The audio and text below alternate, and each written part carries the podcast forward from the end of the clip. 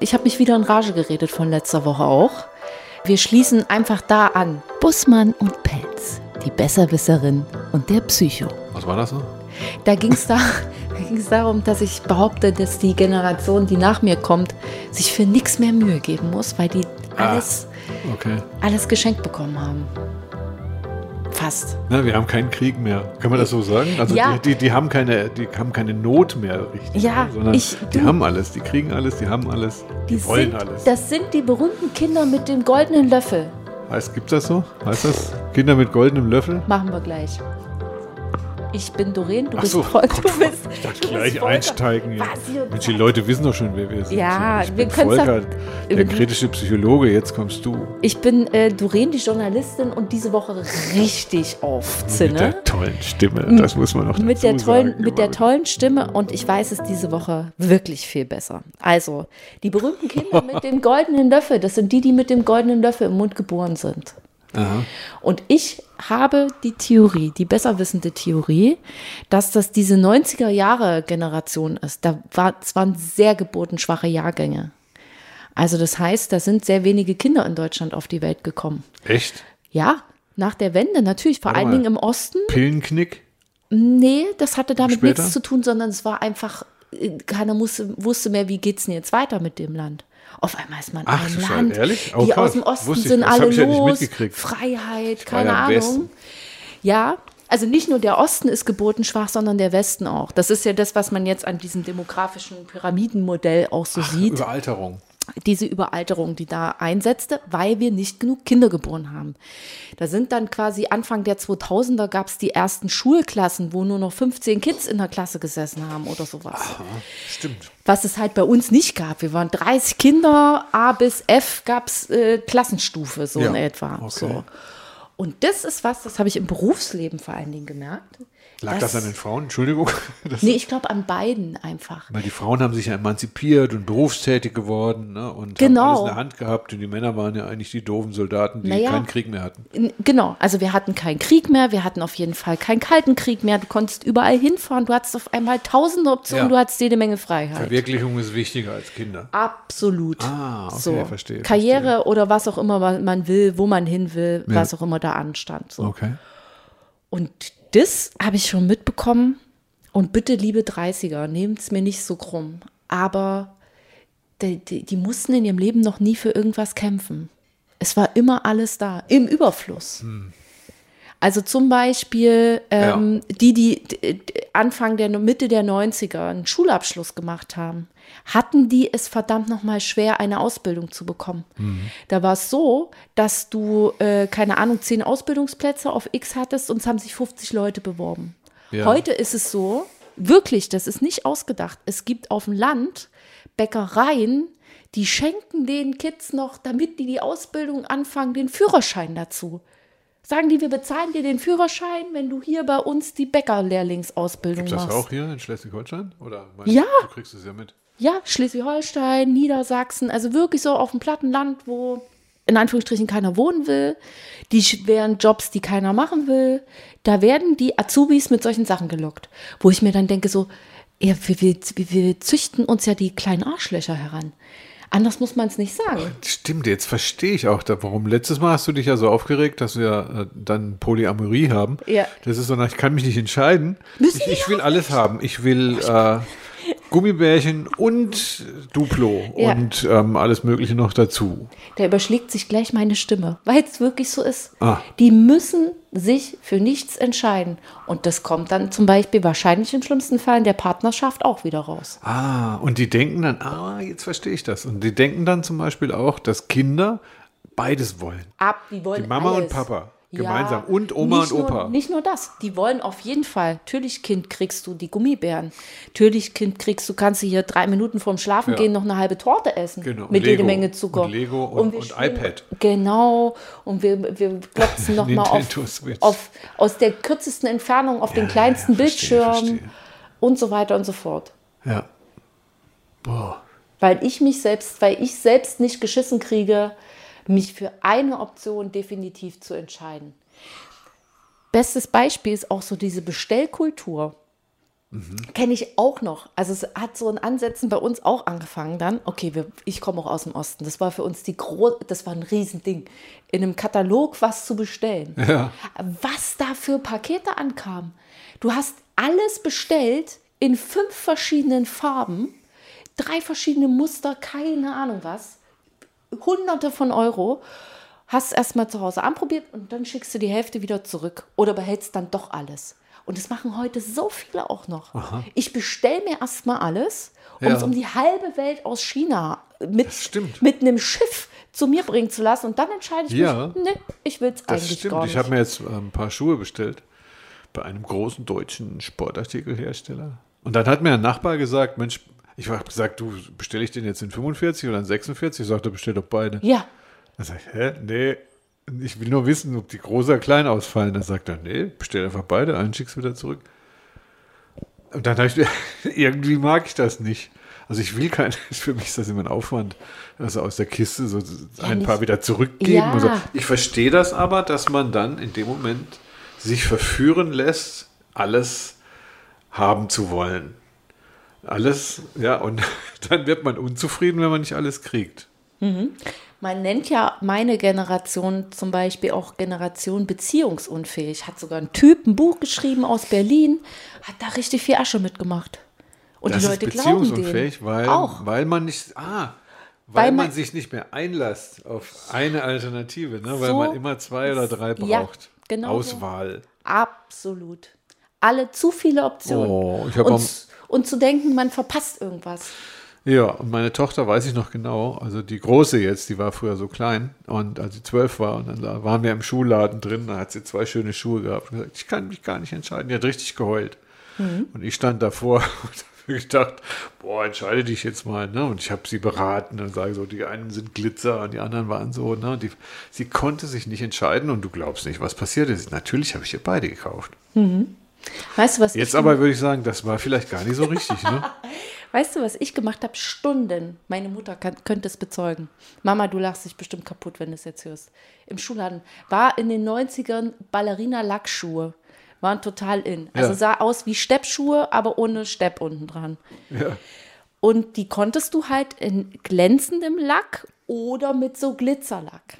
Fünf verschiedene Paar standen vor mir und ich habe dann angefangen abzuzählen. Ich habe dann ene, mene, mu und raus bis zu. Oder Münze werfen. oder Ja, und bis, bis einmal durch, bis dann ähm, sozusagen nur noch ein Paar Schuh übrig geblieben ist.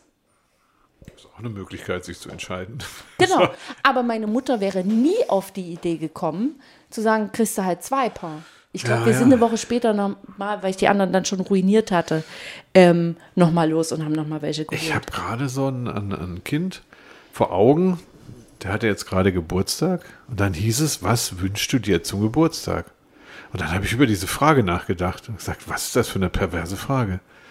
Ne? Was wünschst du dir? Ein Zwölfjähriger wünscht sich, ich wünsche mir zum Geburtstag das und das. Da ist also das Übel schon mit drin, dass er sich alles Mögliche wünschen kann. Ne? Und sag mal, ich wünsche mir, natürlich wünscht er sich nur angenehme Sache. Der wünscht sich ja nicht, dass er ein 700 Seiten Buch durchlesen muss, sondern also der wünscht sich dann immer nur das Ausweichen von dem Anstrengenden. Jetzt habe ich mal die Hypothese da drin, dass es deswegen so schwer ist oder dass wir uns jetzt dran gewöhnen, dass wir uns nicht mehr anstrengen. ja, Ne, das heißt also, wir wollen immer nur unmittelbar unsere Bedürfnisse befriedigt kriegen und das unangenehme Gefühl, das sich manchmal in der Entbehrung ergibt, weghaben wollen. Also versorgen wir uns dann mit Material und mit Alternativen, weil wir es nicht können, dass eine Alternative wegfällt, weil das nämlich unangenehm ist. ich glaube aber, weil wir das so lernen. ja. Ja, viele Eltern haben das und sagen so, ja, meine, meine, meine Melanie, die, die möchte jetzt in Ruhe gelassen werden, obwohl die erst fünf ist. Mhm. Ne? Dann sage ich, was möchte hier Melanie? Was hat die denn schon, was hat denn die Was Melanie denn da für eine? Auswahl? Das gibt's ja gar nicht. Ne? Und dann würde ich sagen, was will denn die Mama? Ja, ich möchte, dass die Melanie glücklich ist. Das ist jetzt kein Witz, aber das ist eigentlich ganz schlimm Ja, ne, dass sie eben ihr Kind glücklich machen wollen. Und dann lernt das Kind nicht zu entbehren oder sich anzustrengen. Ne, das Kind hat immer alle Möglichkeiten und tut nur noch das, was angenehm ist. das haben wir ein Problem beim Lernen. Ne, weil wenn ich jetzt zum Beispiel eine Mathe, zehn Matheaufgaben muss, dann muss ich mich ja anstrengen. Ne, du glaubst gar nicht, was ich mitkriege, wie viele Kinder keinen Bock haben, Ja. sich anzustrengen. Es ist nicht so, dass sie die Matheaufgaben nicht können. Ne? Nö, die haben Nein, halt einfach keine Lust. die, die strengen sich nicht an und die machen sie Terz zu Hause. Jetzt haben wir auch noch Homeschooling und so, dann reiten die der Mutter auf den Nerven rum, weil sie sich nicht anstrengen wollen. Und die Mütter lassen die Kinder sich auch nicht anstrengen. So ist es. Ich möchte sagen, Halleluja, weil das Gefühl bei allen ist, du musst es nicht. Denn, Kind, du kannst alles werden, wenn du, was du willst. Nicht mehr wie früher, wenn der Lehrer zum Beispiel vorne steht, ich lerne das hier nicht für mich, sondern ihr müsst es lernen. Und nur wenn ihr euch anstrengt, könnt ihr das erreichen, was ihr erreichen Ja. wollt. Und Die denken alle, ich muss nur fünf lustige Fotos bei Instagram machen und dann werde ich reich und nicht berühmt. alle. Du wirst- ja, ich will, ja, ich bin da vielleicht Ich hoffe, wieder zu radikal. das, was du mir immer vorgeworfen Ja. hast. Nur keine pauschalen Verurteilung. Ähm, ja, nein, nee, ich bin schon ganz dabei. Also das ist, ähm, mir fiel nur gerade noch was ein zum Thema Alternativen. Weil die Frage ist, ja, die sich dann ergibt, wie gehen wir mit dieser alternativen Flut um? Ja. Na, das heißt also, keiner ist ja glücklich damit. Nee. Na, das heißt also, wie bringt man jemanden zum Entscheiden?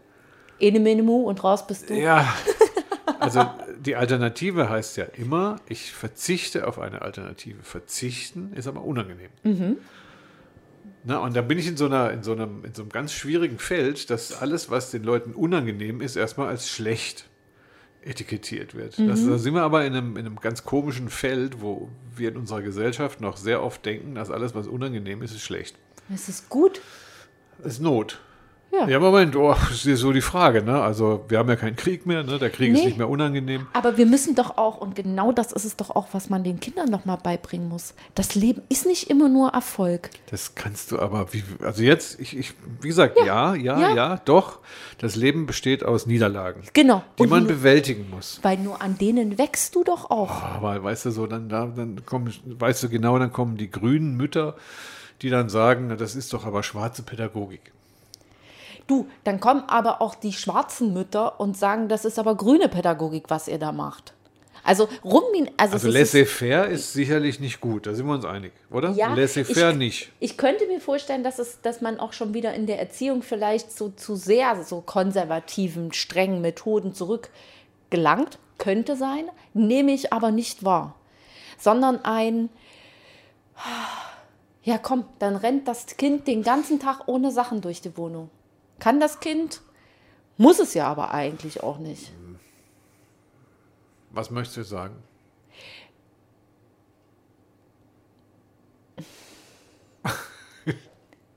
Nur weil ich mich nicht entscheiden kann.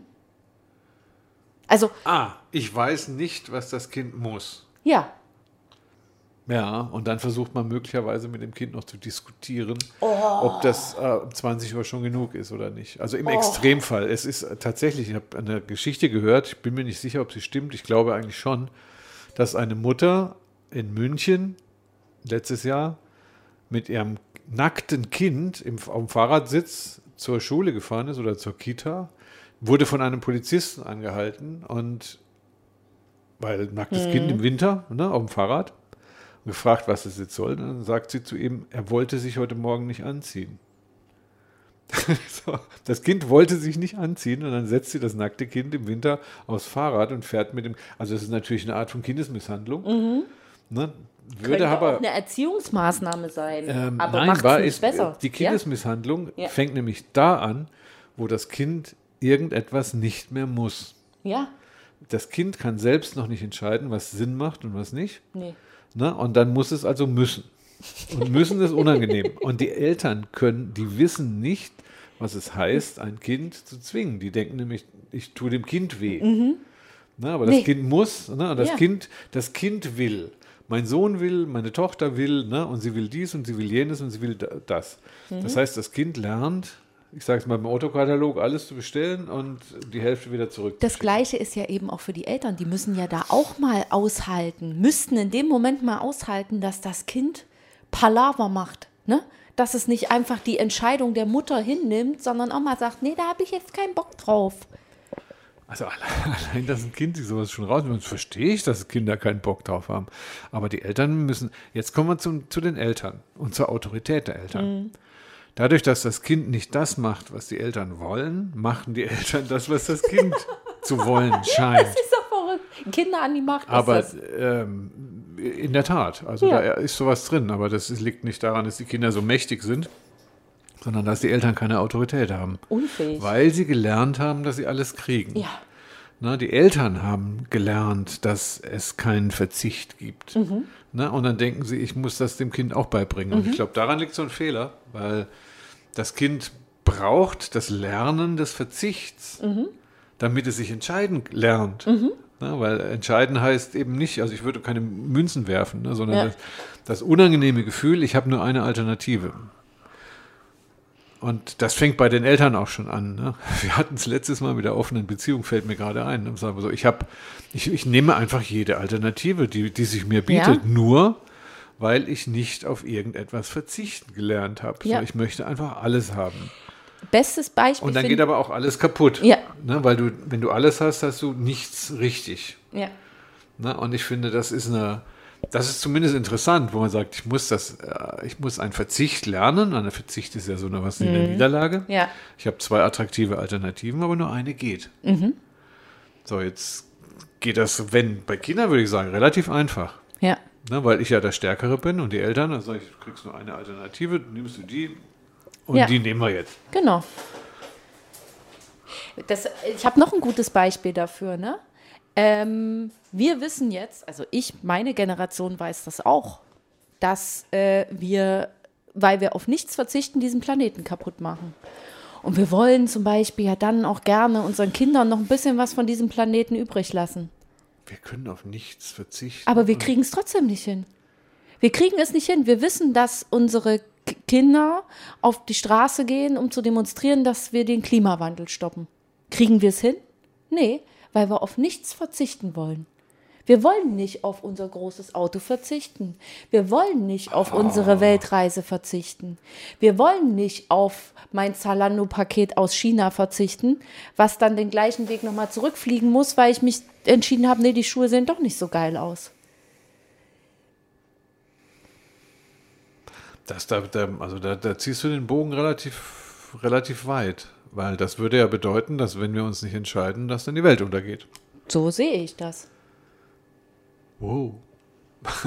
Ui, so weit hätte ich jetzt nicht gedacht. Aber klar.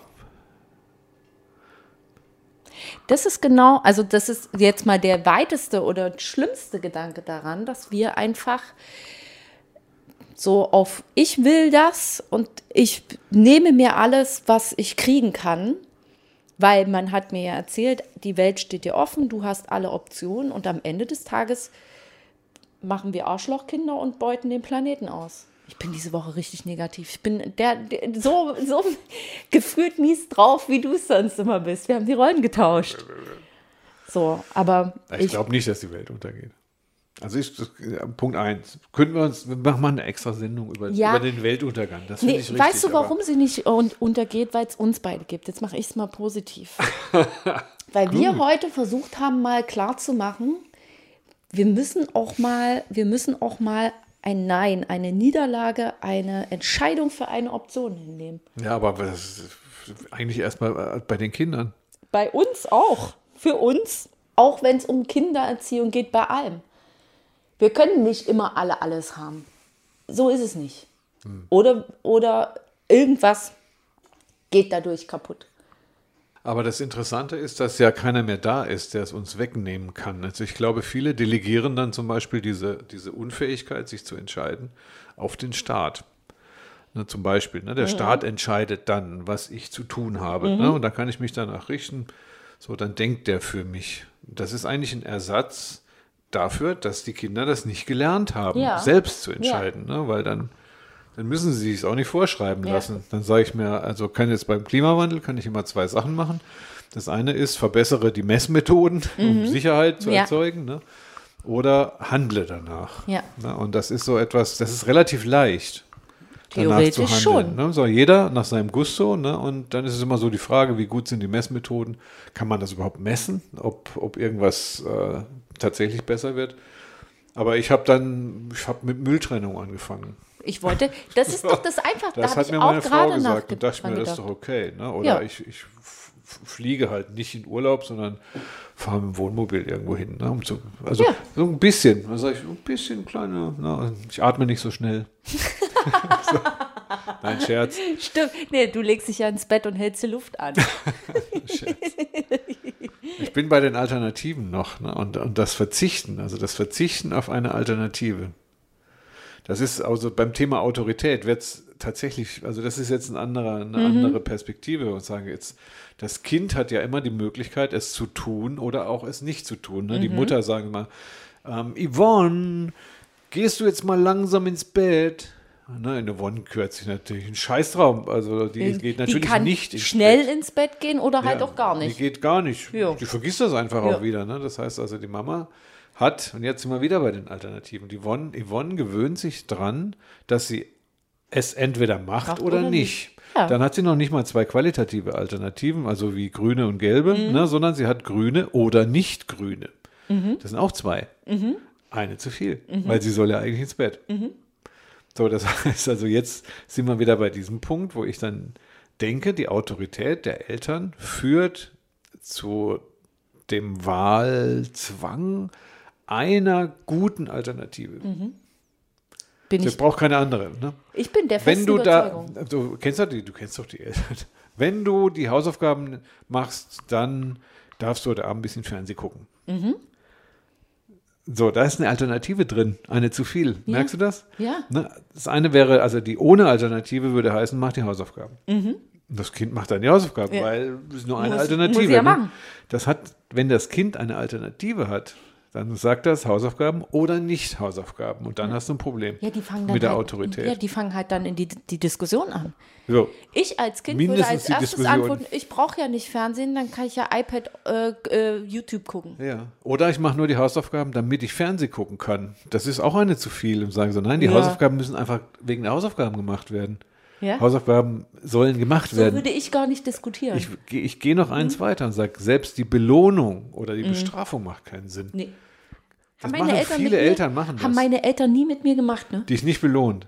Ähm, naja, doch Oh. am Ende, nee, nee, nee, nicht nur das, sondern auch Bestrafung. Ich kenne keinen Hausarrest, ich kenne kein Fernsehverbot. Du hast es einfach oder mal gemacht. sowas. Ich, genau. Das ist gut. Ich habe mich einfach immer, soweit es ging, an die Regeln gehalten. geht's. Oder mit meiner Schwester dicht, wenn wir Scheiße gebaut haben. Wo- So. Aber, Aber so geht's. Genau. Hausaufgaben müssen gemacht werden. Ende. Ja. Nicht Hausaufgaben Ja. müssen gemacht werden, wenn. Das hat bei mir keiner kontrolliert, aber ich musste ja immer, äh, wir waren noch, dass wir uns Noten unterzeichnen lassen mussten. Also man musste das halt vorzeigen, Klassenarbeit und wenn du dann da abgeschmiert hast, dann haben die Eltern schon mal gefragt, äh, was war denn da los? Ja, ich habe Hausaufgaben nicht gemacht, deswegen habe ich es auch nicht verstanden, worum es ging. Also ich würde an der, an der Einsicht des Kindes arbeiten, dass Hausaufgaben wichtig sind.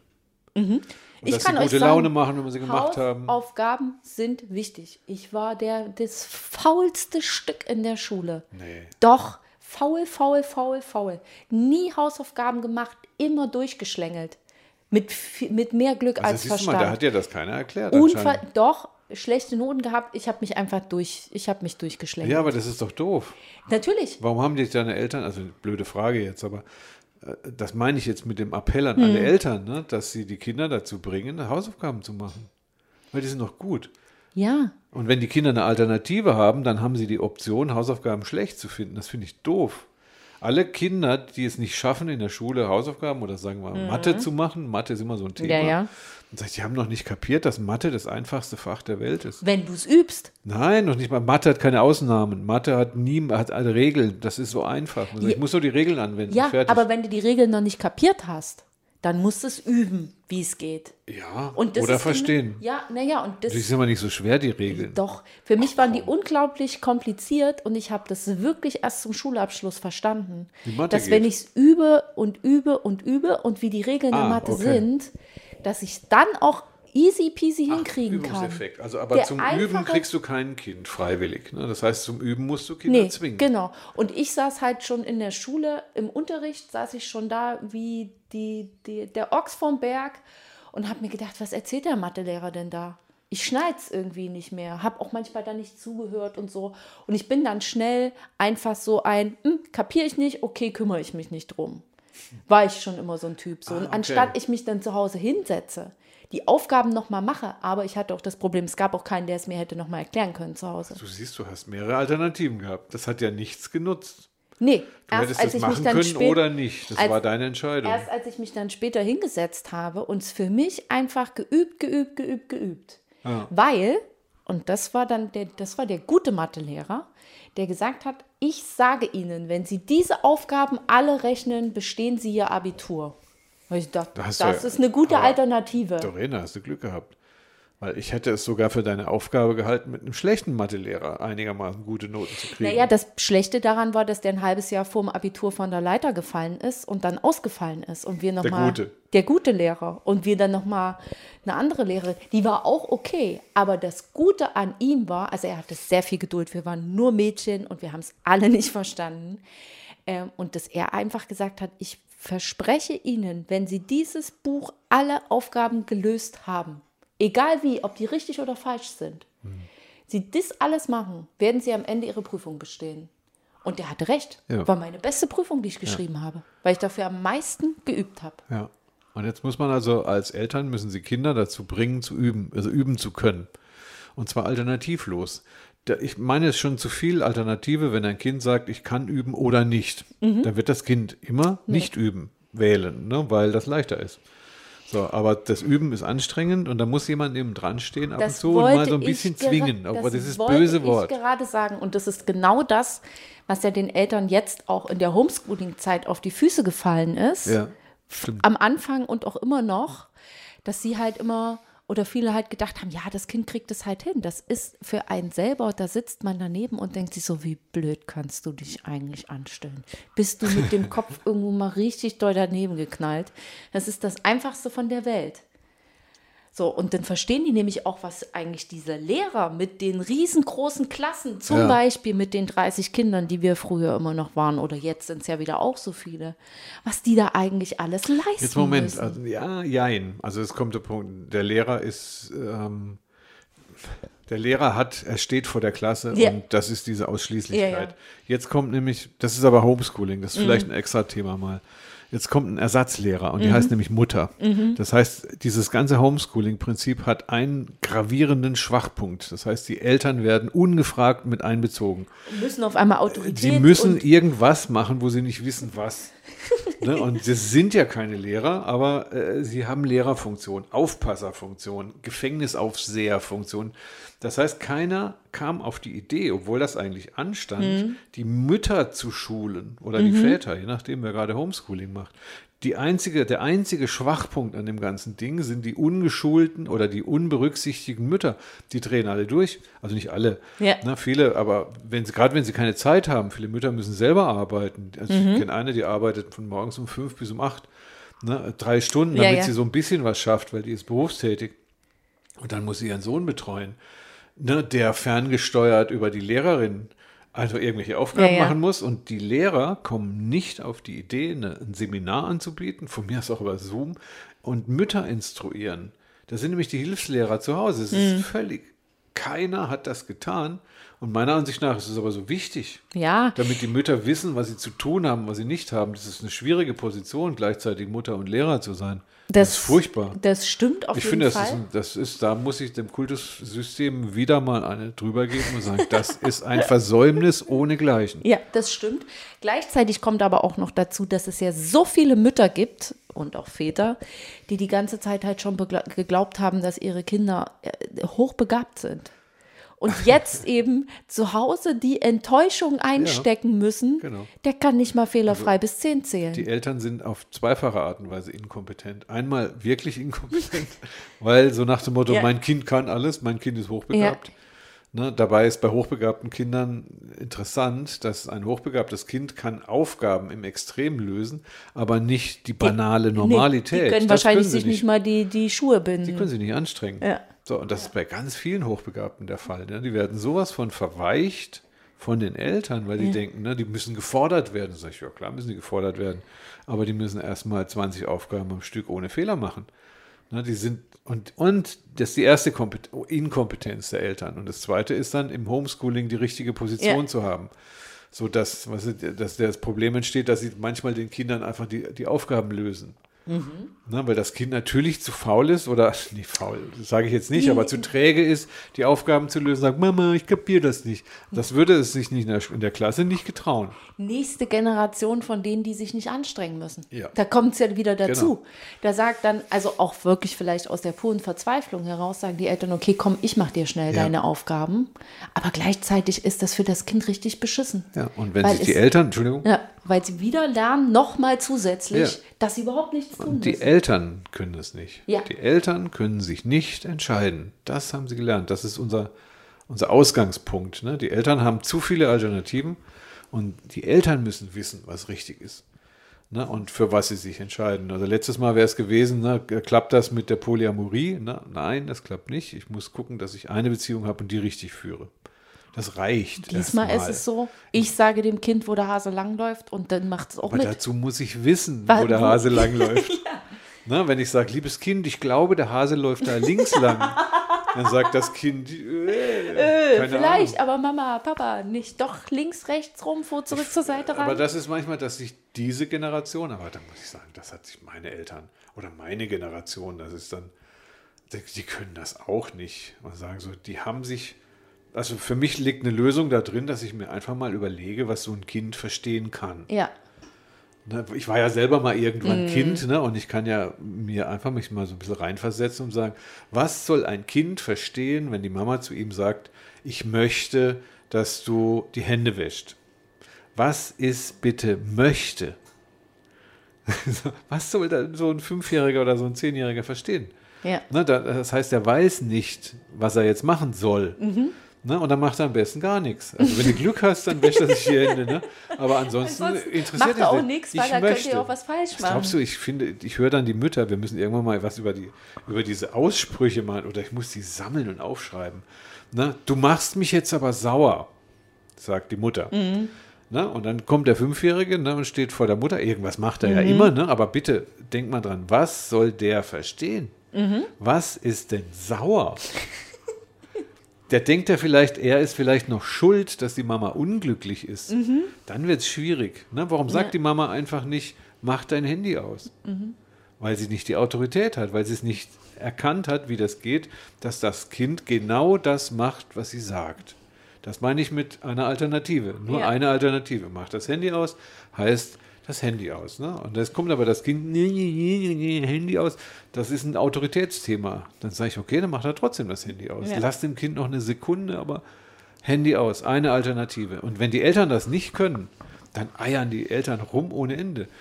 Wir vor, müssen vor lauter uns, Klimawandel. naja, nicht nur das, sondern wir müssen uns einfach für einen, den besten für uns möglichen Weg aussuchen.